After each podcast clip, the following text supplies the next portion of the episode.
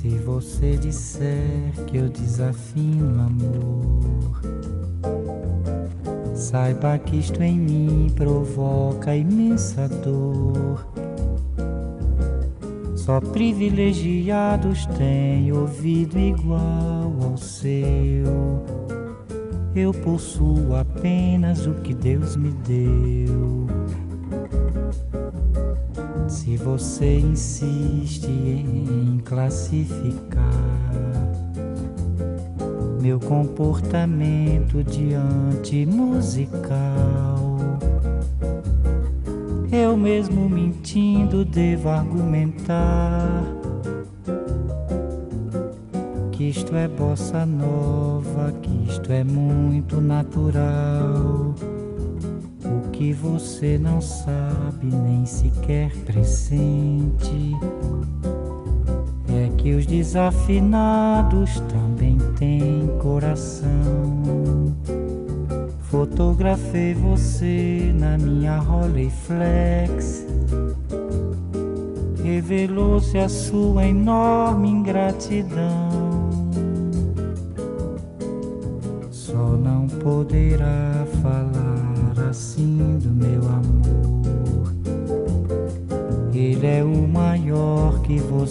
pode encontrar, viu? Você com a sua música esqueceu o principal. Que no peito dos desafinados, no fundo do peito, bate calado. No peito dos desafinados também bate um coração. En la que nos eh, ponemos con Merche Toraño a recorrer la historia de periodistas mujeres y de mujeres periodistas de la historia. Merche, ¿qué tal? Buenas tardes. Hola, buenas tardes. Siempre a ritmo de bossa nova y a esta hora con, con bueno, pues con esta calma. Me encanta. Mm. Qué bien, ¿no? Sí, sí, sí, sí, sí. Siempre es un buen momento para escuchar Bossa Nova, Merche Toraño, y para conocer más en profundidad la historia de mujeres periodistas, de las que en no todos los casos conocemos lo suficiente. Sí, sí, hay bastantes que no conocemos. Por aquí irán apareciendo algunas más que seguro, seguro que hay mucha gente que no sabe ni, ni que existieron. ¿eh? Pero bueno, eh, la de hoy, mm, si había gente que no la conocía, la semana pasada ya Sí. se enteró un poquito, ¿verdad? Claro. Porque hablábamos eh, de, de la periodista Teresa Mañé, eh, que a partir de un momento, pues y para el resto de su vida mm, profesional, firmó con el seudónimo de Soledad Gustavo. Por eso a veces, y durante esta charla en un momento dado decimos Soledad Gustavo y en otro Teresa Mañé, que, que sepa la gente que es la misma persona. Claro. ¿eh? Porque a veces, bueno, yo estoy hablando y mm, digo, pues Soledad Gustavo, en otras ocasiones Teresa Mañé, que es la misma, no es que haya una confusión. ¿eh? Había, bueno, eh, lo sig- sigue habiendo, ¿no? Digo, esa costumbre de mm, en algunos periodistas de firmar, o escritores y escritoras de firmar con un nombre artístico. Eh, Sí, y además- an- bueno, digo que antes se estilaba bastante y sobre todo en el caso de las mujeres. Sí, es- tú lo has ¿Eh? dicho. Mm. En prim- primero, ya en los siglos XVIII, un poquito antes y a principios del XIX, porque eran mujeres. Ahora, en esta época ya de la que, que estamos hablando, porque vamos nombrando estas mujeres de forma cronológica, ¿no? según su nacimiento, mm, ahora en este momento del que estamos hablando, porque era una situación política complicada. Date cuenta que Teresa Mañé, esta mujer de la que hablamos hoy, era anarquista con lo cual estuvo mm, hasta detenida en alguna ocasión. Quiero decir que su nombre, pues eh, mejor que no estuviera muy presente, ¿no? En. En, eh, vamos, mediáticamente, quiero decir. Eh, fue activista, decíamos la, la semana pasada, de ideología anarquista, eh, pedagoga y miembro de la Confederación de Maestros Laicos de Cataluña, escritora y, por supuesto, periodista. Habíamos contado su perseverancia por poder estudiar magisterio de forma oficial en la Escuela Normal de Barcelona, eh, cosa que no había logrado, precisamente debido a su ideología, porque date cuenta que también era un momento en que la Iglesia mandaba mucho. Y habíamos quedado en que había conocido a Juan Monseni, o Monseni, que también tenía un alias o un seudónimo para sus escritos, que era Federico Urales. Y se habían casado civilmente en 1891, él y. Teresa Mañé. Eh, la mayoría de, de autores sobre la biografía de esta pareja apuntan a que se conocieron en, bueno, pues en en un semanario anarquista, en el ambiente, ¿no? Eh, pero Federico Urales, de nombre Juan Monseni, cuenta en su autobiografía que la conoció gracias a una reseña sobre el entierro de un libre pensador. Creo que yo apunté algo de esto la semana pasada también, que se habían conocido pues, por, por medio de un entierro o algo así, ¿no? Y era un libre pensador republicano y en el que Teresa, en el entierro de, este señor, eh, lee un escrito, lee una poesía, ¿no? dedicada a él. Entonces, eh, un periódico eh, hizo una reseña, un periódico anticlerical, por supuesto, una reseña de, este escrito de Teresa Mañé, de esta especie de discurso. El periódico me parece que se llamaba La Tramontana, sí, que era un periódico muy, muy, muy radical. Y Federico Urales, Juan Monseni, cuenta, decía en su autobiografía, que cuando leyó eso se dijo, Quizá esa joven que concurre en tierros civiles, que lee poesías en el cementerio y que regenta un colegio laico, se casaría conmigo. Ah, Eso di cuenta él, que pensó. Entonces decidió escribirle a Teresa y Teresa le contestó. Le contestó diciendo, bueno, que le diera un tiempo, que había que conocerse, pero ahí empezó todo. Empezó todo y bueno, terminaron, como decimos, casándose. Eh, también la semana pasada habíamos, eh, creo que, reseñado que comenzaba una época difícil para ella, una época que pasó entre encarcelamientos y escarcelaciones de su, de su marido motivados precisamente por su militancia anarquista. ¿eh? En esos años, estamos hablando de finales del siglo XIX, pues hubo una oleada de, atentados anarquistas en España y sobre todo en Barcelona. En Barcelona hubo unos cuantos. Y un día, mientras celebraban un 1 de mayo, detienen a Juan Monseni, que era el marido de Teresa Mañé, y lo detienen por haber publicado un folleto en favor de Payás. Eh, Payás era un tipo que estaba acusado del atentado de la Gran Vía de Barcelona, eh, un atentado que hubo un 24 de septiembre de 1893. Ese atentado había ocurrido durante una parada militar que presidía, que presidía el, el, general, ¿cómo se llamaba este general? Arsenio, sí. Era Arsenio Martínez Campos, que era, bueno, el capitán general de Cataluña. Ese militar solo resultó herido leve, pero hubo otros otras 16 personas heridas de mayor gravedad, entre ellas un guardia civil que desgraciadamente mm, terminó muriendo poco después. El detenido como acusado en este atentado fue un anarquista que decíamos antes, Paulino Payás, que fue detenido, condenado a muerte y, ejecutado dos mm. semanas después. A partir de, y bueno, aquí sí, aquí detienen a, a Juan Monseni, Federico Urales, porque mm, había escrito folletos en favor de este, de este tal payás. Eh, lo encarcelan y eh, Teresa hace gestiones y logra librarlo, o sea, logra que salga de la prisión. Pero tres años después, en 1896, Juan Monsen volvería a ser detenido, esta vez implicado en el proceso de Montjuïc, que fue un juicio militar eh, que siguió a otro tentado terrorista en la calle barcelonesa de Cambis Nous o Cambios Nuevos y durante una procesión de, Corpus. Eh, esto ocurrió un 7 de junio de 1896 y con el fatídico resultado de 12 personas muertas y 35 heridos. Fíjate tú. Fueron detenidas 400 personas. 400 mm. personas. Entre ellas estaba Teresa Claramunt, que era otra anarquista muy amiga de este matrimonio. Y de, las, de estas 487 eh, fueron, fueron implicadas en el proceso, en este proceso militar, y recluidas en el castillo de Montjuïc, entre ellas Juan Monseny. Desde su reclusión en la prisión de, de Montjuïc, eh, Juan Monsenis escribía, ¿eh? seguía escribiendo cartas a la prensa en las que reivindicaba la inocencia de, todos los procesados. Esto, este proceso les llevó a ellos muchos años de su vida porque querían esclarecerlo.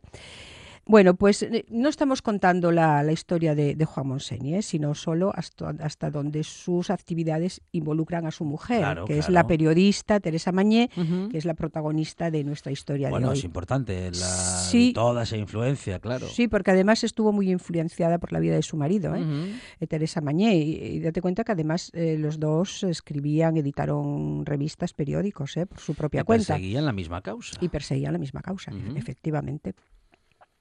Bueno, pues fue Teresa Mañé la encargada de, sacar esas cartas que su marido escribía desde el cautiverio y hacerlas llegar a la prensa para ser publicadas. Él las escribe con diferentes seudónimos. Uno de ellos sería Federico Urales, que es por el que será conocido en lo sucesivo. En lo sucesivo, Juan Monsen será conocido por, y van a firmará siempre con el nombre de, de Federico Urales. Preso otra vez su marido por este caso, Teresa Mañé consigue de nuevo su liberación, debía tener mucha influencia. Ella, bueno, más que influencia, ella se dedicaba a escribir en los periódicos defendiendo a capa y espada a esta gente y entonces llegó incluso mm, de otros procesados a demostrar su inocencia y a lograr su liberación. ¿eh?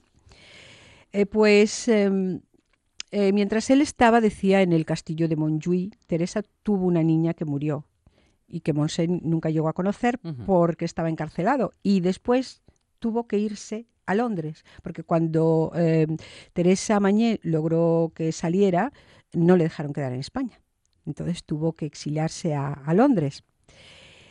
También hay, según cuenta Irene Lozano, que es una persona que escribió mucho e investigó a, a Teresa Mañet, Soledad Gustavo, también tuvo un aborto y probablemente dice que tuvo otra criatura que murió joven. Al final ellos iban a tener solo una hija, una hija que te va a sonar muchísimo, que se llamaba Federica Monsen. Ah, sí, hombre, sí, sí, sí. ¿Te das cuenta? Mm. Pues sí.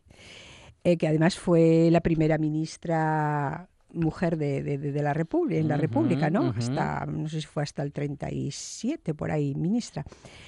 Pues eh, una vez en Londres, Teresa quiso reunirse con su marido, en Londres él, si quieres, mm, en vez de Juan Monsen, lo vamos a llamar Federico Urales, ¿eh? que era su, fue luego su nombre de batalla. Pues eh, Teresa Mañé fue de París a Londres por el Canal de la Mancha porque quería reunirse con su marido. Y allí, ya en la estación Victoria, la estaban esperando Juan Monsen Federico Urales, y algunos otros exiliados españoles como Teresa Claramunt, que antes la había mencionado, que era amiga de, muy amiga de ellos. Juan, que estaba en una pensión que no le gustaba mucho, bueno, pues quiso buscar mm, un nuevo alojamiento para, los dos y alquiló una habitación en casa de un matrimonio mm, franco-alemán que tenían en el sótano de la casa una imprenta regentada por un italiano, en la que hacían muchos de, los folletos que se distribuían por Londres y por varios países de Europa, no solo por Londres. Era la familia del Beck, que colaboraba con un comité que había mm, nada más y nada menos que organizado un atentado contra la regenta María Cristina de Habsburgo Lorena. No lograron su objetivo, pero bueno, el atentado se produjo. En Londres, Teresa Mañé, allí no estaban muy, muy bollantes, mm, date cuenta que vivían en el exilio, y aunque estuvieron poco, ella estuvo poco tiempo, pero Teresa Mañé pues trabajó en Londres como bordadora en un taller eh, de una española, y la semana la pasaba bordando y, tejiendo, y los domingos lavaba la ropa, es lo que dicen los historiadores sobre ella. Y para comer y cenar se juntaban con todos los demás exiliados en un club que, que se llamaba, que llamaban de los alemanes. Todos los exiliados españoles se reunían ahí a comer y a cenar. Me imagino que les resultaría pues barato, ¿no? Esto. Y que se reunirían por esto. Esto es una especulación mía. ¿eh? en Londres no, no van a estar mucho tiempo porque de forma clandestina porque no podían venir, pero clandestinamente deciden volver a España porque quieren pedir la revisión del proceso, ese proceso que, te decía yo antes, que les llevó tantos años o, tanto tiempo de su vida intentar aclarar. Eh, se encontraban sin dinero para volver, fíjate la situación que tenían allí, y tuvieron que escribir a un empresario de Tarragona, un tal Evaristo Fábregas, Fábregas es un, apellido catalán muy conocido, ¿no? que les envió 200 pesetas. Y con esto y otras pequeñas ayudas, eh, alguna cosa personal que vendieron, pues lograron comprar un billete. Y tres meses después de que llegara a Londres Teresa, la noche del 14 al 15 de octubre de 1897 emprenden el viaje y van en un barco hasta la costa francesa y desde allí entren hasta París.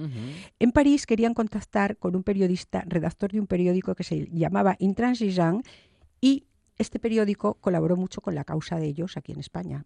O sea, colaboró mucho publicando su causa en, Francia. ¿eh? Soledad Gustavo también escribe sobre los escarcelados en el proceso de Montjuïc, mm, muchísimo. Hizo varias campañas en los periódicos en favor de estos inculpados y en 1899 se mostró como una periodista ya muy comprometida y al, solidarizarse con estos condenados y con sus actuaciones políticas. Y en 1900, desde el periódico liberal El Progreso, demostró que no había pruebas contra los que estaban detenidos y logró mm, escarcelar a, casi todos. o algunos. ¿eh? Sí, sí, sí. Era una mujer muy luchadora, mm, con mano de hierro y fuerte y, que no se arredraba ante nada. A partir, eh, bueno, vienen a España, decíamos, con ese billete que tuvieron que comprar, pues gracias a ayudas y tal, y a partir de la frontera no entran juntos en España. Juan Monsen, ya con el nombre de Federico Urales, va a Madrid y Teresa, Soledad Gustavo, a Vilanova, a Vilanova y la Geltrú, que era de donde ellos eran, y pasa allí un tiempo con, sus padres y su hermana Carmen y una sobrina. Con ellos va más tarde a Madrid porque Federico ya estaba en Madrid, había encontrado trabajo en un periódico, ya se reúnen con él y viven, bueno, en unas condiciones no, muy bollantes al principio, pero Soledad Gustavo no tardó mucho en ser reconocida y en ser admirada por, por sus colaboraciones en periódicos y, y sus escritos. Allí en Madrid mueren sus padres y nace su hija Federica Monsen, que decíamos antes que fue la, primer, la primera mujer ministra de España, ocupando la cartera de Sanidad. En la Segunda República. En la Segunda, por supuesto, sí. Y nos tenemos que quedar aquí en el relato de Teresa Mañé, que vamos seguramente a culminar la próxima semana. Sí, lo, terminaremos la próxima semana. Hay alguna cosita mm, que yo creo que es interesante que se conozca. Sí. Y ya terminaremos ahí y empezaremos pues con otra no menos interesante, seguro. Es Merche Toraño, que es periodista y nos acerca cada semana pues historias de mujeres periodistas y periodistas con historia. Merche, muchas gracias. Gracias siempre a vosotros. En toda Asturias. En toda Asturias. RPA. Esta es tu radio.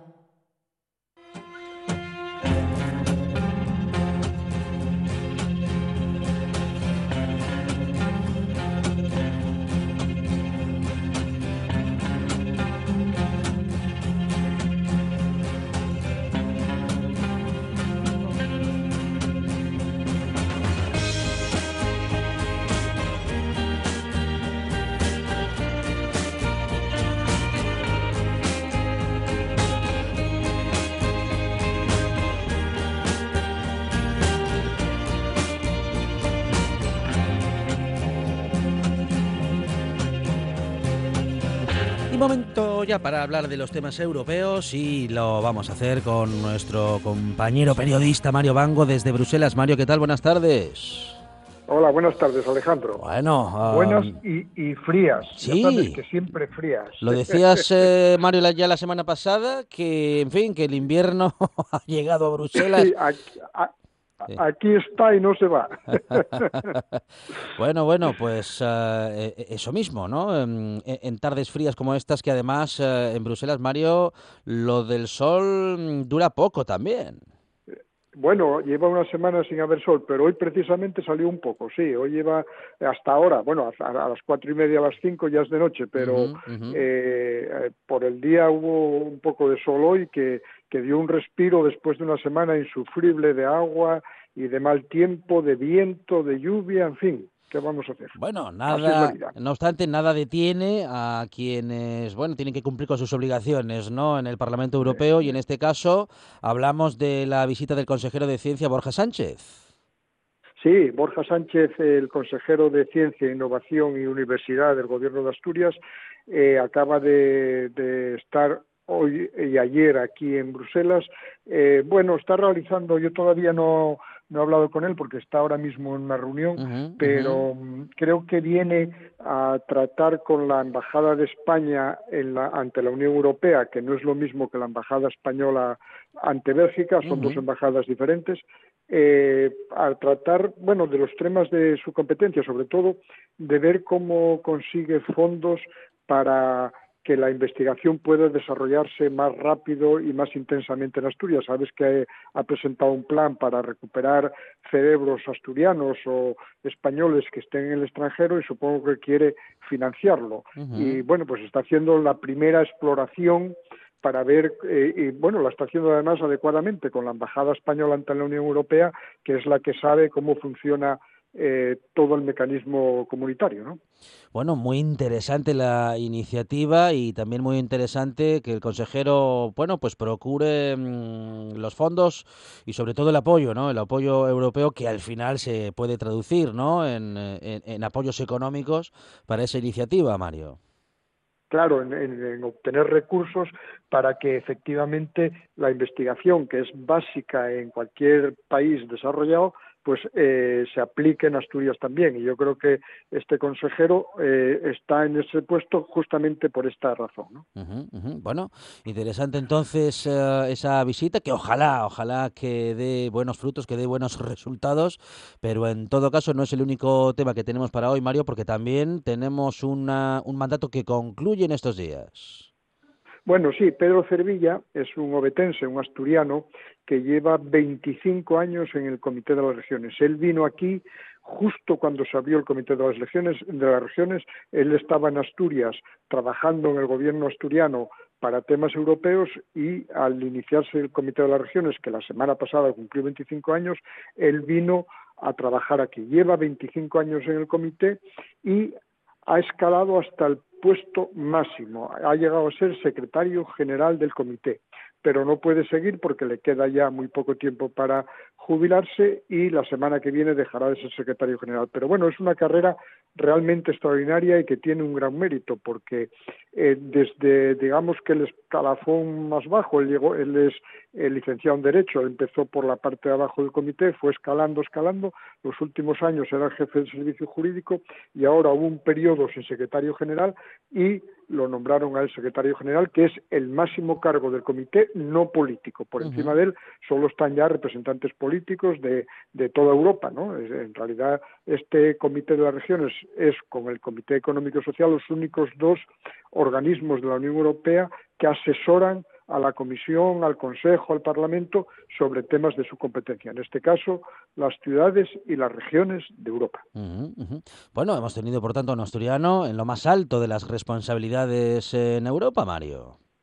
Eso es, y va a continuar, le queda un poco tiempo para jubilarse, va a continuar otra vez como jefe del servicio jurídico, pero realmente es una carrera muy, muy meritoria y la verdad es que es un, es un ciudadano estupendo, al que yo conozco desde los tiempos en que él eh, trabajaba en el gobierno asturiano para temas europeos y que luego he visto todo su desarrollo, toda su carrera, me parece muy notable, ciertamente. Bueno, y también tenemos, eh, Mario, para comentar eh, cómo se va a pronunciar o cómo se estaría pronunciando el Parlamento Europeo respecto de la propuesta de Franz Timmermans contra el cambio climático. En estos días mucho se ha hablado. Ah, hemos tenido en Madrid la, la cumbre del clima, bueno, prevista en principio para realizar en Chile, pero que acabó pues por llevarse a cabo en nuestro país y en estos días se habla mucho de cambio climático y también se hace, lógicamente, en el Parlamento Europeo. Pues sí, el, Parlamento Europeo tiene que pronunciarse eh, hoy o mañana sobre la propuesta de Frank Timmermans, que es el es vicepresidente de la Comisión, es un holandés muy respetado en Bruselas, ya estaba en la comisión anterior, es del grupo socialdemócrata y Timmermans ha lanzado un plan verde para Europa, un potentísimo plan verde para Europa que sobre el que tiene que pronunciarse el Parlamento. Yo la semana pasada estuve eh, precisamente en el Comité de las Regiones donde él explicó por encima eh, de qué se trata este este plan verde. La verdad es que es muy, muy ambicioso, mucho más ambicioso de cualquier otro objetivo anterior y, por ejemplo, plantea que la reducción de lo, de, del, del CO2 sea del 55% en el año 2030 eh, es una reducción muy, muy fuerte en, 10, 11 años. eh, no sé si se lo aprobarán. Eh, si se lo aprueban, va a tener alguna dificultad con algún país, especialmente con los del este y puede que con Alemania. Pero si se lo aprueban, realmente Europa irá a la cabeza del desarrollo de políticas para reducir la contaminación y, y avanzar en el sentido que está, eh, está proclamando, está defendiendo la cumbre que se celebra en Madrid. Porque hay algunos países que están muy lejos ¿no? de poder cumplir con esos, bueno, en fin, con esos planes, con esas, en principio, nuevas, eh, nuevos parámetros, ¿no? Que, como dices, son, son más ambiciosos, más favorables para el eh, cambio climático, es decir, para reducir el calentamiento global, pero que iría en contra de la tendencia de las industrias en general, Mario. Claro, claro, y por eso, por ejemplo, Alemania se resiste mucho, ¿no? Claro. Eh, parece que se va a resistir. Eh, de todas maneras, eh, eh, Timmermans el otro día fue clarísimo, ¿no? Dijo, o tomamos una decisión y empezamos a hacerlo, o eh, lo, lo, lo, siguiente es una catástrofe eh, global. Ustedes sabrán, pero hay que, hay que tomar decisiones y Europa tiene que ir en cabeza de este asunto y eh, él además fue bastante optimista. Se ve que debe tener bastante hablado con su grupo, con el, con el Grupo Popular y con los liberales europeos, que son los que la apoyan, los que apoyan a esta comisión en el Parlamento Europeo. Supongo que puede sacarlo adelante. De todas maneras, sabes que cualquier decisión eh, final sobre uh -huh. una materia tan importante corresponde al Consejo y ahí están representados todos los países y es posible que algún algún primer ministro, algún presidente de algún ponga resistencias. De todas maneras, Timmermans cree que va a poder movilizar mucho dinero. Ya sabes que muchas de estas cosas se resuelven uh -huh. eh, a, eh, pues con una subvención, con una fórmula para que el país no salga perjudicado. ¿no?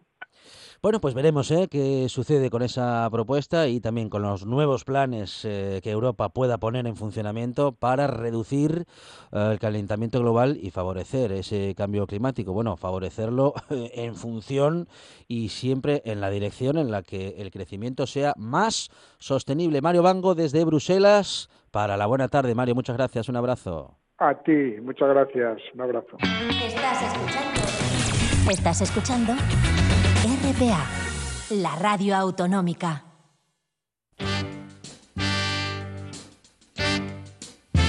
Tell it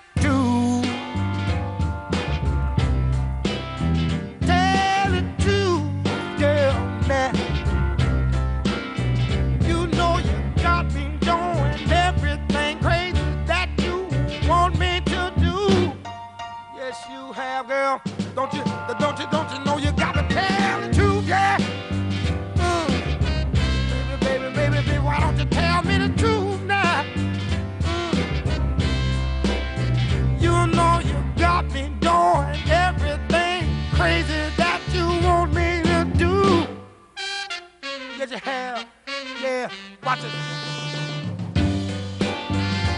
Nos hacen falta demasiadas excusas en la buena tarde para escuchar Otis Redding, pero hoy tenemos una muy buena. Hay aniversario, que ya comentábamos al principio del eh, programa, y por eso seguimos escuchando Otis Redding. Y también seguimos hablando de actualidad, como con esta tertulia, a la que llegamos ya con Jessica Gómez. Jessica, ¿qué tal? Buenas tardes. Hola, buenas tardes. Marta Menéndez, bienvenida. Hola, muy buenas tardes. Verónica García Peña, ¿qué tal? Muy bien, gracias. Y Jesús Alfaro, compañero, bienvenido. Bien hallado, querido. Bueno, bueno, bueno, vamos a hablar, bueno, pues de muchas cosas, ¿no? Y en este caso empezamos, si os parece, con Greta Thunberg, eh, también conocida como Greta Thunberg, eh, que ha sido protagonista en la cumbre del clima en Madrid, eh, que dice que hay que educar sobre el clima a los adultos.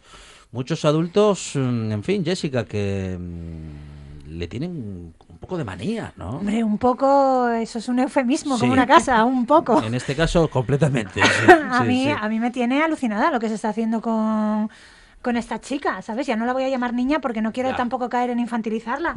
Pero, pero es terrible. O sea, se lo está tomando la gente por lo personal de una manera, bueno, la gente, determinada gente. A ¿no? determinada gente. ¿no? Determinada gente, que no Mm, mm. todos. Pero me tiene francamente sorprendida. Luego nos echamos todas las manos a la cabeza cuando hablamos que si bullying, que si acoso, que si cómo puede ser esto. Y luego hay algunos adultos que son los primeros en, en lanzar piedras sin ningún tipo de miramiento, que ni aunque fuera una adulta. Porque al final tampoco está haciendo nada que yo, creo yo, criminal, ¿no? Como para merecer este lapidamiento. Pero cuáles, eh, no sé cuáles o cuáles pueden ser las razones, ¿no? Porque, bueno, bien, es una, una chica joven, muy joven, una adolescente, que, bueno, se ha convertido en un ícono, ¿no? Para muchos jóvenes y adolescentes de una causa que con la que se identifican. Mira, yo he leído un par de ideas por ahí que me han gustado. He leído un artículo que publicó en el diario eh, Barbija Puta que me gustó mucho y me hizo pensar, ¿realmente si Greta fuera John, esto estaría pasando? Porque en un chico eh, serían unas cualidades de liderazgo absolutas y maravillosas. Sin Mm. embargo, es una, una chica. Y yo sí creo que tiene mucho que ver con esto. A ver. Yo, yo no estoy de acuerdo en que tenga que ver con el hecho de que sea chica o chico.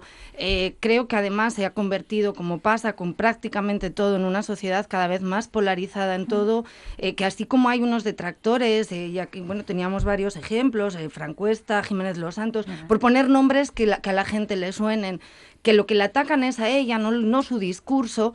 Tenemos también el fenómeno fan, que no importa lo que esta niña haga, diga, es maravilloso y es estupendo, pero en ningún momento se entra a valorar realmente el discurso ni lo que está haciendo. Estamos quedándonos en la superficie sin profundizar realmente en un tema que es complejo y al que muchas veces tratamos de buscar una solución sencilla que no tiene.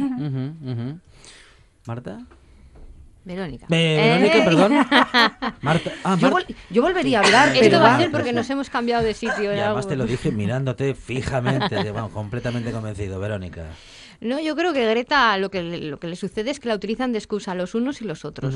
Los que quieren o los que... eh, a ver, yo en esto veo mucho postureo. Veo mucho postureo y mucho negacionismo por el otro lado. Entonces creo que, que la utilizan ambos bandos. Los que la niegan y niegan el cambio climático, pues se meten con la niña... Yo sí la llamo niña, porque es que me lo parece yo. Sé Claro. que tiene ya 16 o 17 años, pero a mí me sigue pareciendo una niña. Y se meten con ella como, vamos, como si, como si les fuera la vida en ello, como si por acabar con Greta, como se apellide, porque yo el apellido soy incapaz de decirlo, Sí. pues Es- parece que es T- Thunberry. Thunberry, Thunberry. Thunberry. Pues parece que se va a acabar el, el problema de- del clima y que vamos a salvar el planeta. Y luego están el fenómeno fan que es igual de peligroso en el fondo, ¿eh? porque es como si necesitáramos hoy en día un mesías para creernos las cosas. Eh, un mesías para esta causa, un mesías para la otra. Oye, no, la niña en el fondo es como cualquier adolescente de... O sea, tiene una causa, lucha por ella, todo es blanco o negro. Punto. Luego, aparte ya, si no hablamos de la del problema particular que ya tiene, que sufre Asperger, y entonces entiende la realidad de otro, de otro modo diferente a como lo entendemos los demás. Que eso también, que eso también haría, de- debería hacer reflexionar a toda esa gente que se mete con ella. Siempre estamos hablando de que no hay que meterse con las personas que tienen algún tipo de deficiencia, sea esta física o sea psíquica. Pero oye, vemos a esta chica en un escenario y empezamos a decir que si las trenzas no sé qué, que si parece viroja, que si el otro día leí un artículo sobre su poco desarrollo físico para la edad que tiene. Oye, pues cada uno se desarrolla como le da la gana, como si no se quiere desarrollar. Oye, que, que- que es obligatorio o qué. Parece que hay casi un tema personal aquí, el, ¿no? el problema es que es, yo creo, más profundo y más importante. El negacionismo. El negacionismo frente a uno de los problemas, o quizás yo creo que el mayor problema al que se enfrenta la humanidad en estos momentos, que es el, el cambio climático la- el calentamiento global, que son cosas eh, que van en paralelo. Y yo creo que Greta, esta, esta chica sueca, se ha convertido en un icono mm, y habla de con crudeza y con dureza de temas muy importantes. Y hay muchos intereses detrás de esos temas muy importantes está la producción industrial, está el método de transporte que utilizan los humanos, que utilizamos para, para desenvolvernos en la vida cotidiana. Y yo creo que, que- que es un aldabonazo. Y el de esta, a, mí me, a mí me parece, no, no me cae simpática a ella personalmente, pero yo no debo, yo lo que debo eh, interesarme es por lo que dice Por el mensaje. y por el mensaje. Y yo creo que el mensaje es importante. Nos enfrentamos, el mundo, la, la historia actual de la humanidad, se enfrenta a un problema enorme, que es la posible en su día desaparición de la de la tradicional eh, las tradicionales formas de vida en el planeta yo creo que ese es el tema importante y lo que pasa es que hay gente que se niega a la ciencia se niega al progreso se niega a repensar cuál es el modelo de futuro el modelo vital de la humanidad Marta, tú, um, no sé, a ti no sé si te cae bien o mal, pero me parece que apuntas, bueno, más a su mensaje, ¿no? Más a, Exactamente. a- a aquello de lo que está hablando y no sé si no dejabas en tu afirmación anterior algo así como, bueno, que pues a lo mejor está simplificando eh, Greta que- con su discurso esta problemática. Sí, yo creo que se está simplificando muchísimo, porque evidentemente, además creo que se están mezclando dos temas eh, que si bien son eh, van unidos, no tienen nada que ver.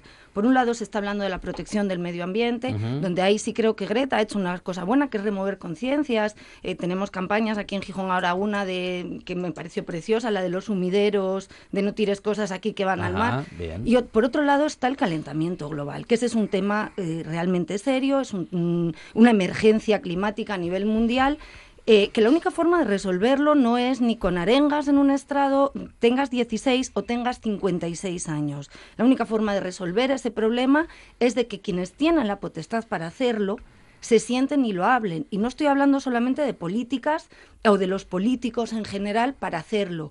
Necesitamos inversión, necesitamos inversión en ciencia para buscar soluciones a una, a una cada vez mayor demanda energética eh, y que no estamos encontrando, o que a día de hoy es imposible, evidentemente. Seguir quemando fósiles eh, no va a ayudarnos, pero tampoco ahora mismo ni las eólicas ni las solares son la solución porque no existen los métodos para almacenamiento de esa energía. Entonces, ¿qué hacemos? Habrá que seguir invirtiendo en ciencia, habrá que tomarse esto en serio y que esa inversión debe de venir no solo desde políticas públicas, sino que yo creo que tiene que venir también de inversión privada de las propias empresas. Bueno, Pero por- sí, ya Jessica, sabemos sí. que a la hora de, de movilizar a la gente que tiene que tomar las decisiones y que tiene que poner en marcha estas políticas y estas acciones, al final la presión de, de la gente, la presión de la sociedad, eh, seguramente signifique menos de lo que nos gustaría, pero tiene un peso importante. Y en ese sentido, lo que está haciendo Greta es muy positivo. Quiero decir, ya sin entrar a que la chica te pueda gustar más o te pueda gustar menos, y a que su mensaje pudiera o no ser más profundo.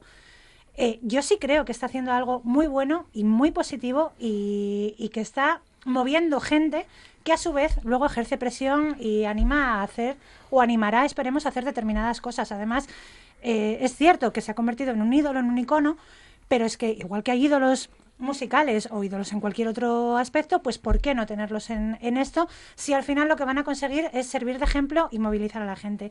Y no todo el mundo que se mete con Greta eh, es negacionista del cambio climático, No, porque Franco no es negacionista. Pero sin embargo dice, a mí hubo una cosa en particular que dijo que, que me pareció terrible, que fue, o sea, te- terrible, me pareció mal, que fue que no la veréis recogiendo mierda, dijo. Eh, ¿Y qué es? Que el que no va a recoger mierda a una playa no está comprometido, no está... Quiero decir, hay muchas formas de ayudar y no solo la de determinado personaje va a ser válida, ni la de Fran ni la de Greta. Pero todo lo que aporte, bienvenido sea. Claro, pero además ese- esas declaraciones de Franco Esta, que además, bueno, habría que ver cuántas recoge él y vamos a dejarlo ahí, van más encaminadas a la protección del medio ambiente que al calentamiento global y, al- y- y el cambio climático. O sea, con lo cual él, es, él cae en el mismo error que está criticando, que es de mezclar ambas cosas. Pero ¿se puede realmente hablar de ambas cosas sin mezclarlas? Sí, sí, porque el, el- el tema de protección del medio ambiente, cualquiera de nosotros en su pequeña parcela puede tomar medidas. Ajá. A eso me Vale, refiero, que no es algo eh, que, que- que cada uno como sociedad en cuanto a la protección del planeta, además creo que todos tenemos muy claro que hay que hacerlo y que hay que proteger el medio ambiente y todos podemos hacerlo en nuestra pequeña parcela, desde reciclar en casa hasta mm, bueno lo que se nos ocurra, no No tirar basura al mar, etcétera, etcétera. El tema del calentamiento global es un tema que se nos escapa al ciudadano medio de a pie. Ya lo que pasa es que a quién le damos la solución para... Porque yo no veo unos... Nadie que, que aporte realmente... Las, em- muchas de las empresas que dicen que lo van a solucionar en realidad fueron las, las causantes del problema original. Entonces no me fío yo del todo. Respecto a los políticos, me parece que es un poco lo de pan para hoy, hambre para mañana. Como solo ven a cuatro días vista, lo que pase dentro de 100 años, como ellos van a estar muertos, a ellos les da igual. O sea, que se, se acaba el planeta, pues qué más da, si yo voy a estar muy bien donde esté. Entonces no veo yo ahí, sí que es cierto que debería haber más inversión en, en, en en ciencia, pero en aún ciencia. así, no sé, no, no le veo yo, no, no es una solución sencilla esto, No, no, no la tiene tiene. ninguna. Y creo que tanto los políticos como las empresas, nos, muchas, no digo todas, pero muchas nos están metiendo por los ojos soluciones que no son, que no son. Greta creo que fue hoy, ¿verdad? Hoy o ayer, cuando habló de que, cuando pidió como solución concreta, y me, y me parece una buena solución, que los medios se hagan eco de emergencia climática. O sea, que hagan hincapié en ello porque que la gente realmente no, eh, no es consciente de la gravedad y la profundidad del problema que ahora tenemos. Y si en los medios, al final aquí todo el mundo habla de lo que hablan los medios, y si los medios empiezan a hablar de emergencia eh, climática, la gente lo entenderá mejor. Vale, pues a lo mejor Greta no soluciona nada, pero mira, ahí lo ha posado y a mí me parece una buena idea. Lo que pasa es que cuando acabe la, acabe la cumbre, eh, que creo que acaba a finales de esta semana, y los medios se pasen a hablar de otras cosas, volvamos a la investidura de Sánchez y a, a todo, ¿qué va a pasar con el cambio climático, con Ah, el sí, calentamiento? O sea, va a desaparecer del mapa. Vamos a... Sí, al lado, yo, ¿no? creo que, Eh, yo- yo creo que el papel de Greta para mí eh, sigue siendo importante. Es decir, está sacando a la luz unos problemas graves que tiene la humanidad en estos momentos. Háblese de medio ambiente, que está para mí, y permíteme discrepar contigo, Marta, del tema, creo que el medio ambiente, la protección de la naturaleza, la preservación de nuestro medio natural, está íntimamente ligado a, los, a, los, a las consecuencias negativas que está teniendo el calentamiento global. No, no, dije que ¿No? iba- iban eh, unidas, Ah, aunque pues. eran dos aspectos diferentes. Entonces yo creo que mm, ahora mismo nos debemos enfrentar y a través de la ciencia, a través de la innovación tecnológica, a través de nuevos hábitos de vida, tanto individuales como colectivos. Ahí evidentemente los políticos, los adultos, eh, tenemos mucho que decir, pero fundamentalmente también es una llamada también, y, y lo hace una, una joven de 16 años, llamando a, a la- a- que los chavales y chavalas se vayan formando y vayan teniendo como su espacio natural eh, un, eh, un elemento importante en sus vidas. ¿no? Yo creo que eso es importante, pero mm, yo creo que nos en- enfrentamos a la, a la próxima revolución de la humanidad Sin duda. la preservación de la naturaleza, el- la lucha contra el cambio climático, el- los nuevos hábitos de vida, las nuevas formas de transición eh, a la ecológica, a, a la industria, eh, los nuevos transportes. Yo creo que son temas que empiezan a debatirse. Yo creo que ahí el papel de, de Greta ha sido importante y, y yo creo que puede ser eh, fundamental. ¿no? Y hay gente que no le interesa que Greta, ni que Greta, ni que Ni que Rita, ni que Pepe, ni que Juanita hablen de estos temas. Porque son temas que eh, de una de, unos de unos intereses que vienen con unos intereses importantísimos, intereses del gran capital, la gran industria eh, contaminante y contaminadora y ese tipo de cuestiones. Bueno, ah, decían antes nuestras tertulianas y nuestro tertuliano que mm, ah, parecía que los medios de comunicación en general o la población no somos conscientes, totalmente conscientes, ¿no? De, en fin, del momento crítico en el que estamos y no sabemos si en su momento no habrá medido tampoco las consecuencias de sus actos el pequeño Nicolás que en estos días se enfrenta, bueno, pues a 30 años de prisión nada menos por eh, bueno pues por aquellos acontecimientos en los que eh, bueno se, se hizo pasar por un asesor de gobierno creando una red para obtener información confidencial eh, de las bases de datos policiales y a día de hoy la fiscalía pide bueno pues pide más de 15 años de prisión por usurpa- usurpación de funciones públicas falsedad en documento oficial estafa integración en grupo criminal revelación de secretos cohecho activo y pasivo bueno, madre mía, con el pequeño Nicolás, Verónica. Yo es que, a ver, una petición. Dejemos de llamarle, por favor, el pequeño Nicolás. es, que, es que, mira, yo para Nicolás mí... Gómez Iglesias. Yo le llamaría el petardo si- del lo que Nicolás, pasa que si el Nicolás ese. Nicolás Gómez, nadie sabe quién es. El Nicolás ese, no sé, es que para mí el pequeño Nicolás es el protagonista de los libros infantiles de Semper y Goscini. Y, y, ¿Os acordáis del pequeño Nicolás? Los recreos del pequeño Nicolás, las vacaciones del pequeño Nicolás. Y entonces cada vez que escucho el pequeño Nicolás, a mi cabeza vienen esos dibujitos de- del no, libro y, no puedo, no puedo con él. y no coincide. No, no, es que además este chico, y luego, y ahora ya en serio, es que este chico, el Nicolás este, pues, a ver, nos parece todo, nos hace gracia y nos parece, claro, le vemos con esa cara que tiene. De pan sin sal, de no haber Mm. roto un plato en su vida y nos parece que 30 años es una barbaridad, pero si tenemos en cuenta todo lo que ha hecho, que oye, que se ha ido, que se ha hecho pasar por un tío del CNI, ¿qué pasa si voy yo mañana y digo, oye, soy una aquí, o del rey, que soy una emisaria del rey, que vengo aquí a negociar? Oye, eh, o sea, que son cosas muy serias. Nos hace gracia, nos parece el chaval, ay, mira el chavalito este. Pero en el fondo lo que ha hecho, si a esto se lo colocas a, yo qué sé, a, a alguien con más edad o con otro aspecto, quizás no estaríamos haciendo tantas risas. Bueno, ya estás viendo, estás viendo lo que es eh, Nicolásín, lo- eso es un, un rinconete, un cortadillo de nuestra literatura, ¿no? Es es un pillastre, es un pequeño sinvergüenza. Dicen que tiene ha cometido síndrome de delitos, que- narcisista. Que, parece ha cometido delitos, según, eh, vamos, según la justicia, ¿no? Vamos a ver en qué termina todo. Pero claro, ¿quién se reunía con él? Pues gente que tenía unos intereses determinados y que se dejaba... eh, eh, eh, Nicolásín se dejaba querer, se dejaba querer Oye, que dicen que por engañando... ahí anda Villarejo y todo. También, también. Es, es la No España sería. turbia que tenemos. y Que, hemos engañaron a Villarejo? en los No, que anda, años. que anda por ahí Ah, Villarejo. ah, que está metido Villarejo en el Sí, asunto. sí, Vale, por vale. ahí Amigo, anda. amigo, era Sí, amigo sí. de No, porque eso de que engañaron a Villarejo no, no, me no, no parecía difícil. Si le engañaron es que se dejó engañar, Por vamos. eso digo. que Es un, es un payasín, es un payasín mm, fruto de, de la etapa a veces eh, demasiado que se ha llenado de delincuencia en este país, ¿no? Y de sucesos. Es, es el, el- éxito de un, de un pequeño estafador, ¿no? De un chiquilicuatre, ¿no?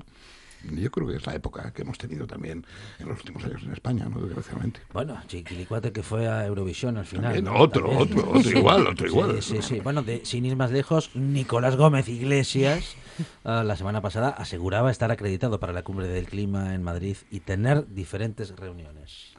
Bueno, él puede acreditar lo que quiera. Otra cosa es que sea cierto que Mm, tenía mm. esa acreditación, porque Mm, decir mm. yo, vamos, yo puedo decir que mañana me voy a comer a Zarzuela Claro. y a tomar el té a Moncloa. eh, por decir, puedes decir lo que te dé la gana. Otra cosa es que sea cierto.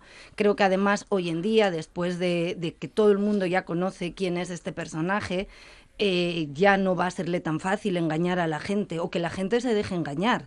Porque si alguien se deja engañar por este personaje hoy en día, que todo el mundo lo conoce, que ha pasado por hasta por un reality en la televisión, eh, es porque te quieres dejar engañar o porque algo pretendes dejándote engañar por este por este muchachito, ¿no? Bueno, no sé si va a seguir engañando a alguien, pero en todo caso ya hay una serie que se está preparando sobre su vida, Jessie. Yo es que he visto el titular y no me he metido a leer la noticia y yo, yo necesito que me informéis, por favor, de esto en directo, porque es que no me he enterado. Que van a hacer una serie sobre su vida. Yo después de lo de la peli de Bárcenas ya me espero cualquier cosa de... ¿Hay una peli de Bárcenas? Hay una peli de Bárcenas. Bueno, pero quizás es porque aquí estamos muy poco acostumbrados a que este tipo de cuestiones que son noticia y que son noticia importante llegue a ser una serie o llegue a ser una película. Quizás el, el- el mundo anglosajón, especialmente el estadounidense, de todo hacen una película, es ¿no? cierto. Entonces, quizás lo que nos falta es esa cultura de que cualquier tema relevante pueda ser Oye, y su película en un miga, dado. y, y su miga tendrá, ¿eh? No digo yo que no. Puede tener ahí su intríngulis. Sí, seguro, porque además yo estoy muy de acuerdo con, con Jesús. Yo, a ver, toda la historia en torno al pequeño Nicolás, eh, a mí yo solo me la explico de dos maneras. Una, o que el tío sea una mente absolutamente brillante, que no es por nada, pero no me lo parece. Es un o que- listillo, es un o listillo. que realmente pues haya estado pues de niño mimado de determinados personajes con mucho poder y mucha mano que lo han utilizado para sus tejemanejes particulares en plan ven aquí Nicolásín que, que te voy a poner un piso en el centro Es un listillo que tenía sus intereses y se ha relacionado con gente que tenía también altos intereses. Y entonces, bueno, pues eh, es, es- es de zipizape esto, pero, pero es así. es que este país a veces es de zipizape, ¿no? Es, es la versión ¿No? siglo XXI del Lazarillo de, Lazarillo Tormes, de ¿no? Es un- Tormes, la o- o- picaresca o de Rincone- española. o Rinconete y Cortadillo, ¿no? Es un pequeño, un pequeño eh, delincuente. Bueno, yo no le llamaría venido a más. pequeño. Los delitos no son, Son graves, delitos pequeños, son- vamos. son graves, pequeño Digo, de por- edad, porque es por bajito, joven, porque es eh, bajito pero... y llega de niño, Sí. me refiero al pequeño. Pero vamos, me parece que los delitos de los que la fiscalía le acusa no son precisamente para tomárselos a broma. Va- vamos a recordar que cuando empezó él a hacer todas estas cosas era poquito mayor que Greta ¿sabes? poquito mayor. Bueno, eh, y si os parece, para terminar en estos últimos minutos, podemos comentar, bueno, eh, ese incendio en la estación de autobuses de Gijón, no ya el incendio en sí, sino más bien como excusa inicial el hecho de, bueno, en fin, de, de- de de toda esa polémica que hay alrededor de la ubicación de la estación de Alsa, de también bueno, en fin, de lo vieja que está la estación, de las ganas que tienen los gijoneses de tener una estación de autobuses eh, bueno, pues más con nuestros tiempos. Algunos eh, también critican que, en fin, que se vaya a quitar de esa zona, que no vaya a estar eh, más en el centro, aunque eso del concepto del centro en ciudades pequeñas como la de Gijón, a veces parece que, en fin, que alejarse tres o cuatro calles de la calle corrida es estar en las afueras, ¿no? Eh, bueno, tenemos poquitos minutos, pero bueno, en todo caso, ahí está el debate y la estación de autobuses de Gijón de otros tiempos de otros tiempos hace muchos, Mm, realmente. Creo que evidentemente la ubicación en su día pudo ser muy céntrica. Hoy en día es cierto que la ciudad ha crecido mucho, con lo cual si nos vamos al centro geográfico de la ciudad, eh, tampoco sería allí. Y yo creo que aparte de que no tiene ni la infraestructura ni las condiciones adecuadas para una ciudad de 300.000 habitantes que quiere vivir en el siglo XXI. Eh, los atascos que se forman allí cada vez que tiene que salir o entrar un autobús son épicos. Entonces yo creo que ya nos merecemos una estación como Dios manda en esta ciudad. Sin duda. Jessica, eh, ¿la cambiarías de sitio? Yo, va- vamos, yo la cambiaría de sitio sin duda y, y- porque es que fíjate lo que son las cosas. Ayer eh, pasé por delante con mis hijos y mi hijo mayor me decía, ¿y este edificio tan viejo que es? Ujú. Le llamaba la atención solo de lo viejo y digo, cariño, esto es la estación de autobuses que lleva aquí mil años. Y Ujú. precisamente le dije, tienen que hacer algo con esto ya ayer y hoy por la mañana mira lo que, lo que nos encontramos. Urge cambiarla y además yo la cambiaría eh, a la zona que, que proponen que está más acercada a, a la estación de tren actual, porque bueno, es como lo suyo, ¿no? Que estación de tren central y estación de autobuses central estén juntos. estén cercanas. Bueno, Verónica.